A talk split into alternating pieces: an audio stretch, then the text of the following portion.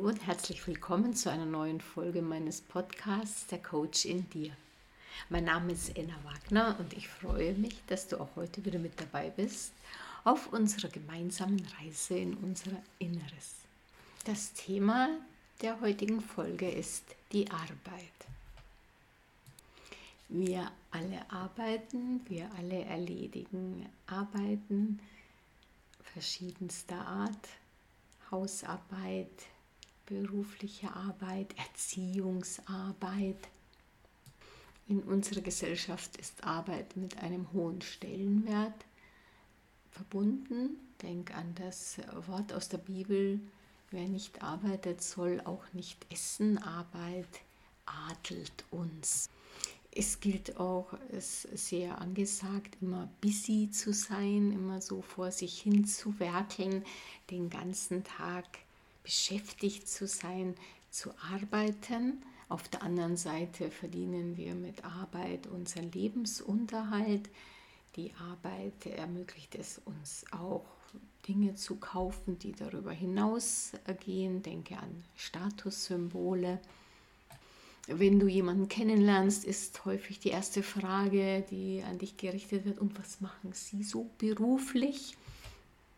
Und selbst wenn du nicht arbeitest, in Anführungszeichen, also nicht im Berufsleben stehst, sondern zu Hause bist und Kinder erziehst, sagst du heutzutage, wie wir es in der Werbung gelernt haben, dass du ein kleines oder mittleres Familienunternehmen als CEO leitest. Arbeit hat also einen hohen Stellenwert und nimmt auch einen Großteil unserer Lebenszeit in Anspruch. Ein kleiner Blick zurück in die Vergangenheit. Arbeit war vor allen Dingen Sklavenarbeit. Ähm, die anderen, die nicht arbeiten mussten, waren die äh, Bessergestellten, die Privilegierten. Ein Blick nach Rom zeigt es sogar im Vokabular. Die Otium, das war die freie Zeit, die Ruhe, Muße, in der sich die hohen Herren es war damals äh, war es eine stark patriarchalische Gesellschaft, Dingen widmeten, wie beispielsweise der Philosophie.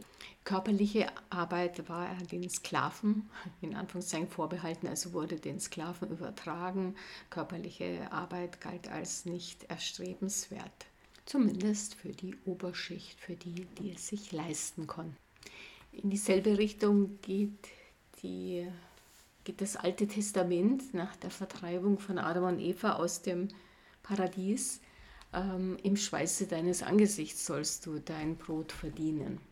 Arbeit ist also etwas Anstrengendes, etwas Lebenswichtiges, jedoch auch mit großen Anstrengungen verbunden.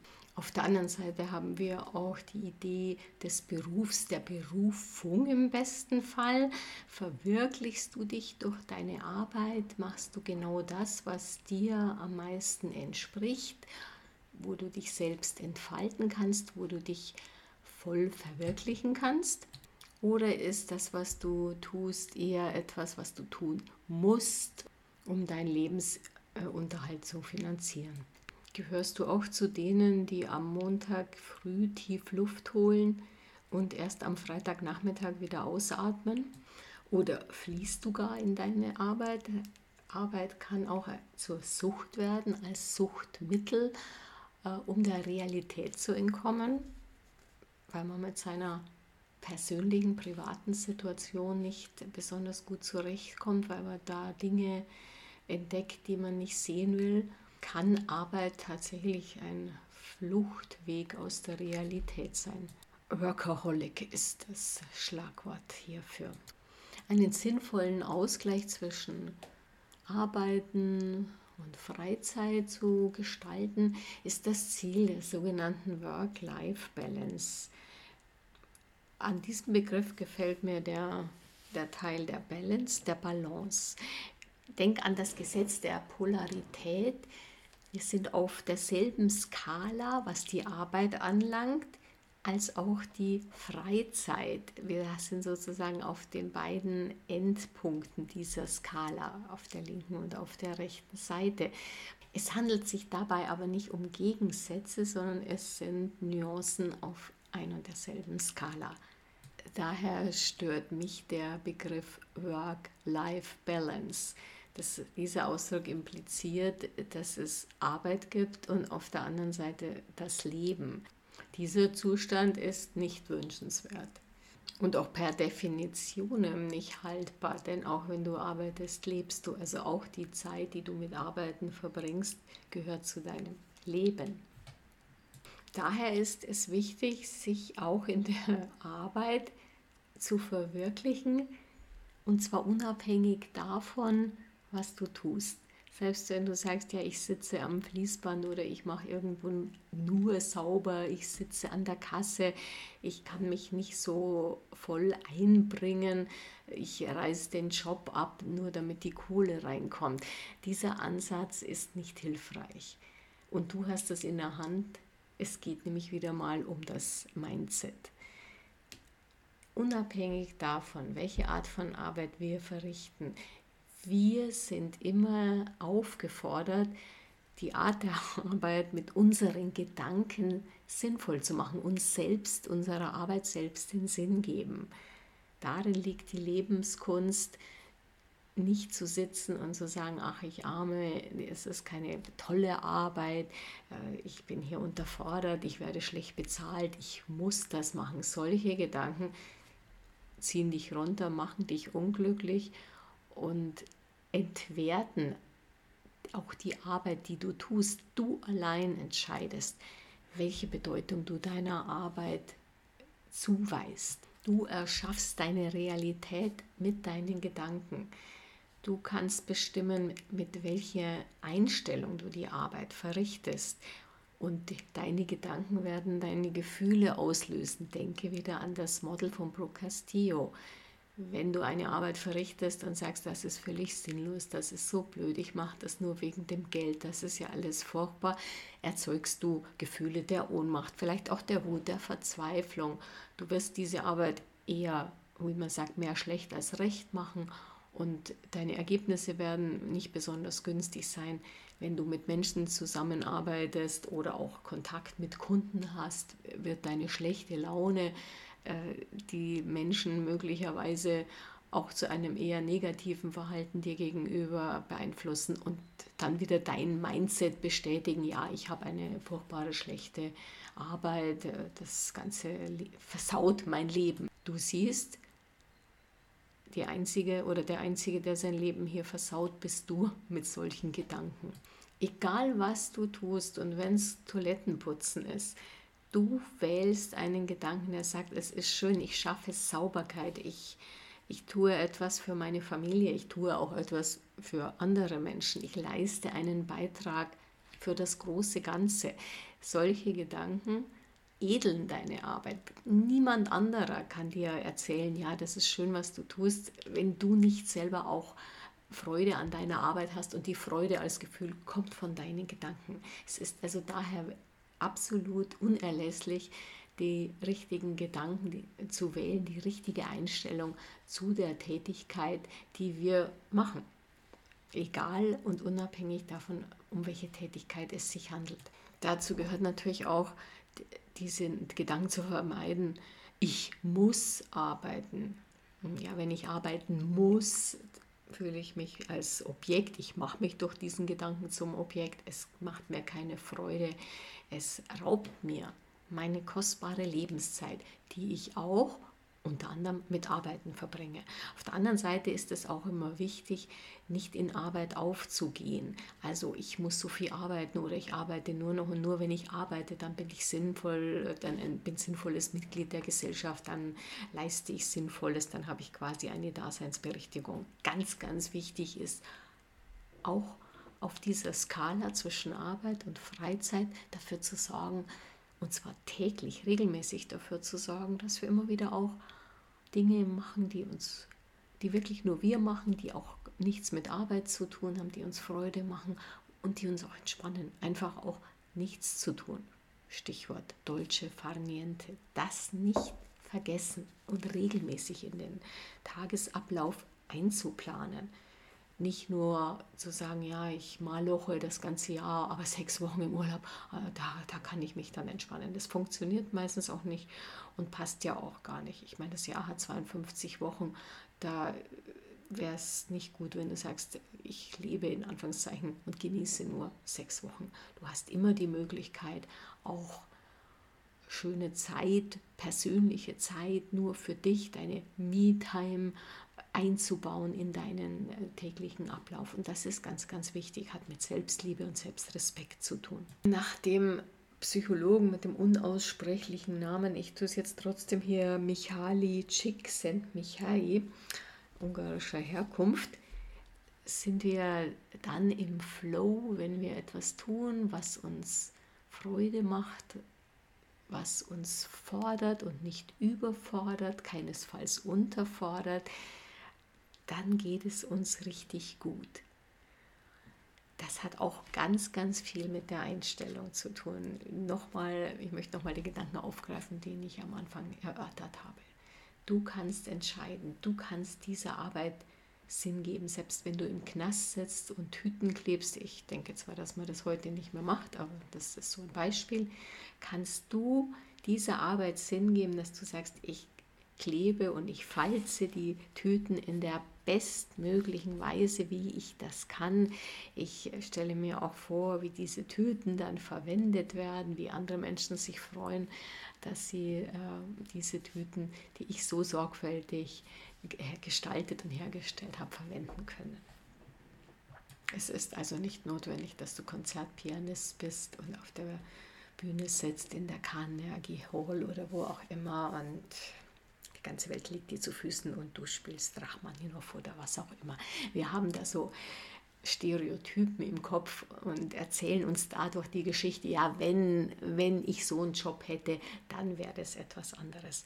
Wir sind die Schöpfer unserer Realität. Wir haben es selber in der Hand. Es hängt nicht davon ab, welche Art von Arbeit wir verrichten. Was natürlich nicht heißen soll, dass du über einen Jobwechsel nachdenkst. Aber wenn, dann geh immer von diesem, äh, von diesem Level aus, dass du sagst, das, was ich mache, mache ich gern und ich mache es so gut, wie ich kann. Und ich wechsle den Job.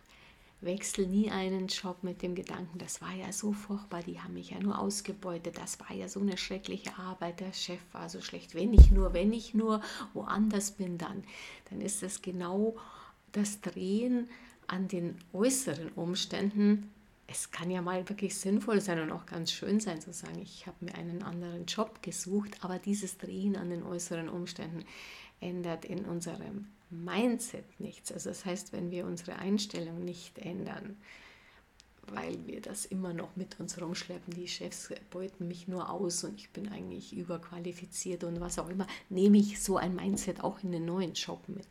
Und unser Hirn wird uns, wie du weißt, immer auch die Beweise dafür liefern. Auch wenn du in einer anderen Firma dann bist oder irgendeine andere Tätigkeit verrichtest, wird dein Hirn, wenn du das Mindset hast, äh, das ist der Job ist eigentlich nicht besonders und die, sind, die Chefs sind immer gemein und, und außerdem ich immer verkannt, dann wird dir dein Hirn auch in einer völlig anderen Umgebung wieder Beweise liefern, dass deine Gedanken korrekt sind. Also achte auf deine Gedanken, ganz klar.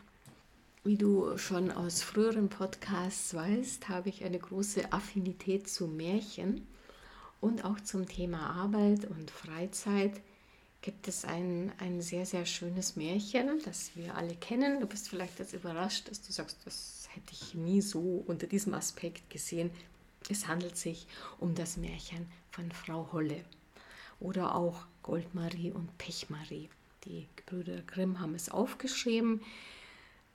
Es gibt zwei Töchter, zwei Mädchen, die Goldmarie und die Pechmarie. Die Goldmarie ist dann auch noch das Stiefkind, also die Mutter hat die Pechmarie und die Goldmarie ist die Stieftochter. Einen Vater gibt es wohl nicht mehr. Die Goldmarie ist wunderschön und sehr fleißig und die Pechmarie, also die leibliche Tochter dieser Stiefmutter, ist äh, hässlich und faul. Die Goldmarie muss den ganzen Tag spinnen und sitzt zu diesem Behufe an einem Brunnen. Das arme Mädchen spinnt und spinnt bis ihm die Finger blutig werden, so fleißig ist es, während das andere, das Mädchen, die Pechmarie, keinen Finger rührt. Die Goldmarie arbeitet und weil ihr die Finger so blutig werden, möchte sie das Blut im Brunnen abwaschen, was sie auch tut und dabei fällt ihr die Spindel in den Brunnen und versinkt. Die Goldmarie ist ganz aufgelöst und läuft zu ihrer Stiefmutter und berichtet ihr von ihrem Unglück. Ich habe die Spindel verloren und die Stiefmutter ist ziemlich sauer und sagt, dummes Ding, was machst du da? Los, spring hin, hinab und, und hol die, spring in den Brunnen und hol die Spindel heraus. Und das arme Mädchen weiß sich nicht zu helfen und springt tatsächlich in den Brunnen und kommt auf der anderen Seite heraus und findet sich plötzlich auf einer wunderschönen Blumenwiese wieder. Dort geht sie und es warten einige Aufgaben auf sie. Sie kommt an einen riesen Backofen und die Brote rufen, holt sie uns heraus, zieh uns heraus, wir sind schon längst fertig gebacken. Das macht die Goldmarie sofort. Sie geht weiter und kommt an einem großen Apfelbaum vorbei und die Äpfel rufen, schüttel uns, wir sind reif und leg uns in den Korb. Und sie macht das auch. Dann kommt sie zum Haus von Frau Holle, der Frau mit den großen Zähnen. Da hat sie erst Angst, aber Frau Holle ist sehr lieb zu ihr und sagt, liebes Mädchen, du kannst bei mir wohnen, du wirst es gut haben, du musst nur die Betten regelmäßig machen. Dann schneit es nämlich auf der Welt und das macht die Goldmarie. Nach einem Jahr es geht ihr richtig gut bei Frau Holle, hat sie aber Sehnsucht nach zu Hause. Und die Frau Holle sagt, selbstverständlich kannst du nach Hause gehen, geh durch dieses Tor. Goldmarie geht hindurch und wird plötzlich mit Gold überschüttet. So kommt sie nach Hause. Ihre Stiefmutter und ihre Stiefschwester sind ganz happy und sehr nett zu ihr, weil sie auch vor allen Dingen so viel Gold mitbringt. Und die Stiefmutter hat eine tolle Idee und sagt zu ihrer Pechmarie, geh doch auch dahin, spring auch in den Brunnen hol dir auch das Gold. Die Pechmarie macht das, springt auch, landet auf der Blumenwiese, wandert, kommt an den Broten vorbei, an dem Backofen. Und da rufen auch die Brote, zieh uns heraus. Sie denkt sich, mach mir doch die Finger nicht schmutzig und heiß seid ihr auch noch und geht einfach weiter. Bei dem Apfelbaum rufen die Äpfel, pflücke und schüttle uns. Ja, sagt sie, so blöd müsste ich sein. Dann fällt mir noch einer auf den Kopf. Sie gelangt zu Frau Holle, die ist auch nett, bietet ihr auch diesen Federbett-Aufschütteljob an. Den nimmt sie an. Am ersten Tag macht sie es auch, aber dann bleibt sie lieber liegen und rührt keinen Finger. Nach einem Jahr sagt sie so, ich möchte gerne nach Hause. Dann sagt die Frau Holle, selbstverständlich, geh durch dieses Tor und du wirst deinen gerechten Lohn erhalten. Prima, denkt sich die Pechmarie, das läuft ja wirklich super. Sie geht durch das Tor und wird von Pech übergossen. Hm, so kommt sie heim, dieses Pech ist nicht abzuwaschen. Soweit zu dem Märchen. Dieses Märchen hat natürlich ganz tolle Deutungen auch, aber es soll nichts anderes heißen, weil unsere Märchen stellen ja immer auch unsere Seele dar und das sind die beiden Gegensätze. Wir sind die Goldmarie, die arbeitet und fleißig ist und dafür Gold und Wertschätzung bekommt. Und wir sind auch die Pechmarie, die Pechmarie, die lieber nichts tut. Gut, im Märchen geht das nicht gut aus, Wichtig ist für uns, dass wir die Goldmarie und die Pechmarie in uns sehen. Die Pechmarie aber nicht so negativ wie in dem Märchen, dass wir sagen, ja, wenn wir nichts tun, dann werden wir bestraft, sondern dass wir sagen, wir brauchen den Ausgleich zwischen emsig sein, fleißig sein, arbeiten, aber auch der Erholung und des Nichtstuns. Jetzt danke ich dir sehr herzlich fürs Zuhören und freue mich, wenn du auch das nächste Mal wieder mit dabei bist. Alles Liebe, deine Enna.